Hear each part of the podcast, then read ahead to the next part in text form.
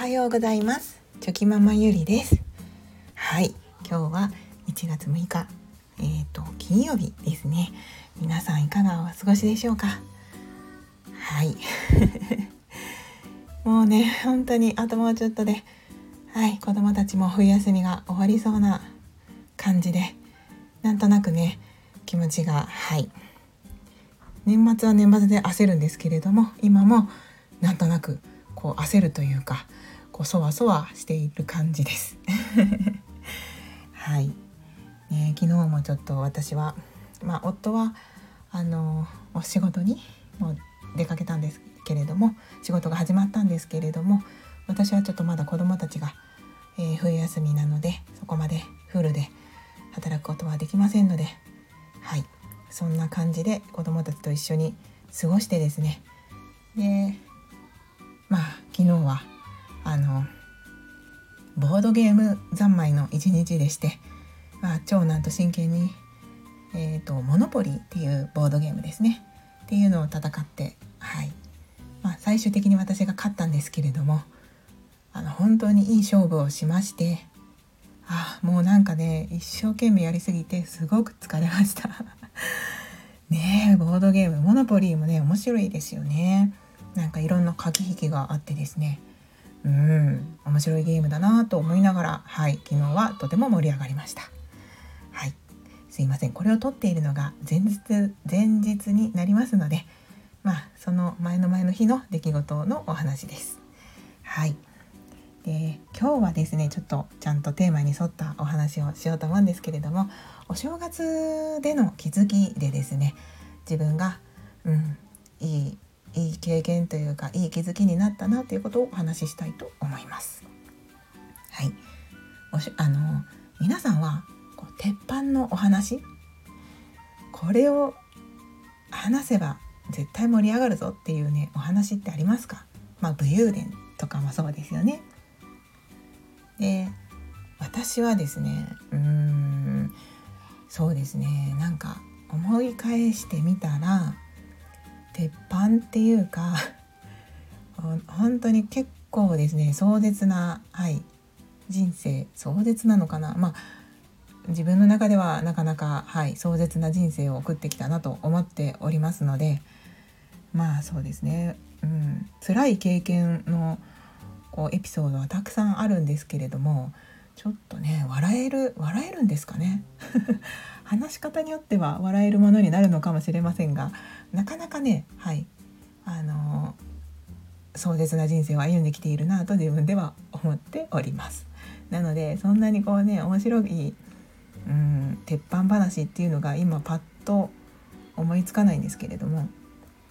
あの、まあ、今日はそうそうすいません。テーマはね「鉄板の話はお持ちですか?」っていうテーマなんですけれどもでこの前お正月休みで親戚が集まってまあ、その中にちょっと面白いおじさんがいますっていう話を、まあ、スタイフでもさせていただいたんですけれどもこの前も同じで、うん、おじが本当にね面白くてですねでその一緒にこうご飯を食べながらこう何て言うんですかね あのいろんな話を、まあ、してくれるんですけれども、まあ、その話が結構毎回同じこと同じ内容の話をしてくれたりするんですね。自分のまあ武勇伝ですよね、うん、今までの話。でもそれが本当に面白くて。でまあそれもやっぱりなかなかおじも壮絶な人生を歩んできてそしてなあの今はあ一代で会社を築いて社長になってその後の会長ですね。会長のさんまでなってですね。はい、それでもまあまだまだ、まあ、現役というか会長にはなってるんですけれども一生懸命働いてるっていう感じでですね。まあそんなおじなのでまあエピソードがいっぱいあるんですよね。で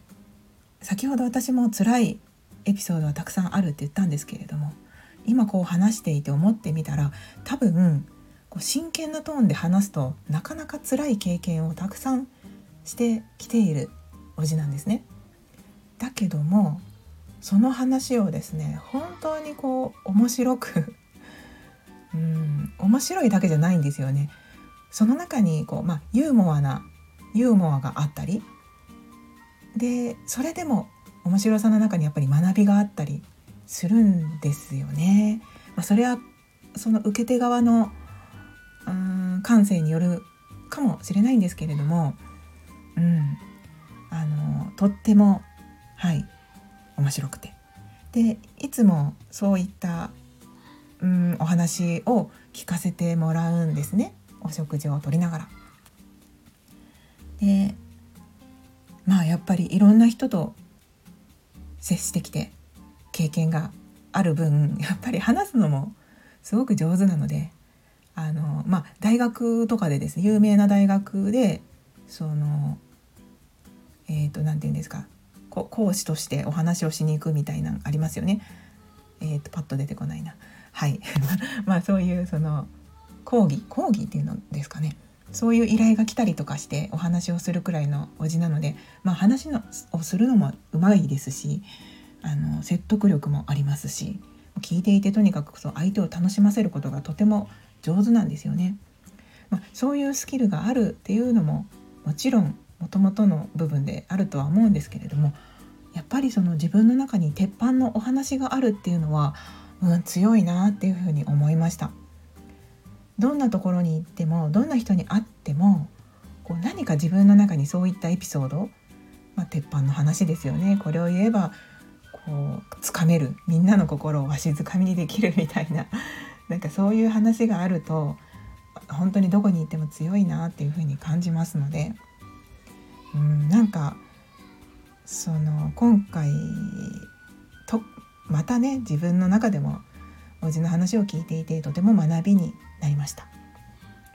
今まではあのそうですねそれこそ幼少期からずっと見てきているおじなので何て言うんですかねともう親戚の面白いおっちゃんっていう目線でずっと見てたんですけれども やっぱり私も、まあ、仕事をして子供を持ってって自分の人生経験がねどんどん積まれていってですねいろんな視点から物事を考えれるようになってきました。そこで改めておじという一人の人間としてその親戚の面白いおっちゃんっていうのを一回外してですね一人の人として見た時にああやっぱりすごい人なんだなっていうふうに感じましたし、うん、なのでその今まで聞いてきた面白エピソードも実はすごくこう深みがあって ただ面白いだけじゃなくて、うん、もう本当にその素晴らしいものが詰め込まれたお話なんだなっていうことをね改めてこう噛みしめることができたんですよね。でそれをまあそれを聞いていて面白かったなと思うだけではなくて、まあ、自分の学びにするのであればそうですね。私が思ったのはやっぱりその辛いことでもうまくうん話し方によって全然こうものが違うというか視点を変えたりするだけでも切り口を変えて話すだけでも聞き手の印象っていうのは変わるんだなっていうふうに感じましたし自分がその最初に今先ほど私も最初にそんな面白いエピソードというよりは鉄板の話というよりは辛い話しかないですって言ったと思うんですけれどもまあこれも角度を変えてみればそれぐらいその人生の経験がいろいろね積めたということで話し方によってはとてもその面白いくお話ししたりとか鉄板の話になり得ることなんだなっていうふうに感じました。うん、なので、まあ、それをどう調理するかは私次第ですよね。自分のその辛かった経験。その 普通に考えたらねどう考えても辛いよねっていうどうするんだよみたいな経験もしてきてるんですけれども。まあそれでもその調理の仕方ではい。全然それがとっても美味しい料理になったりすると思います。思いました。今回おじの話を聞いていてより思ったのでうんなんかはい今回はそのどんな自分の経験でも料理の仕方次第ではいどんな風にでも変われるんだなっていう風に、はい、気づいたというお話でした。はい。まあ嘘はダメですけどね。話を持ったりとか なかったことをねあったことのようにするのはダメなのでもちろんその真実を話すんですけれどもその中でもその言葉の選び方であったりとか伝え方であったりとかそういったことは自分も、うん、これからもそのセンスですよね。センスを磨いてうまくお話できるようになれたらいいなっていうふうに感じました。はい。せっかくね自分が経験してきたことなんですもんね。それをマイナスで終わらせるのではなくてはい。ちょっとでもプラスで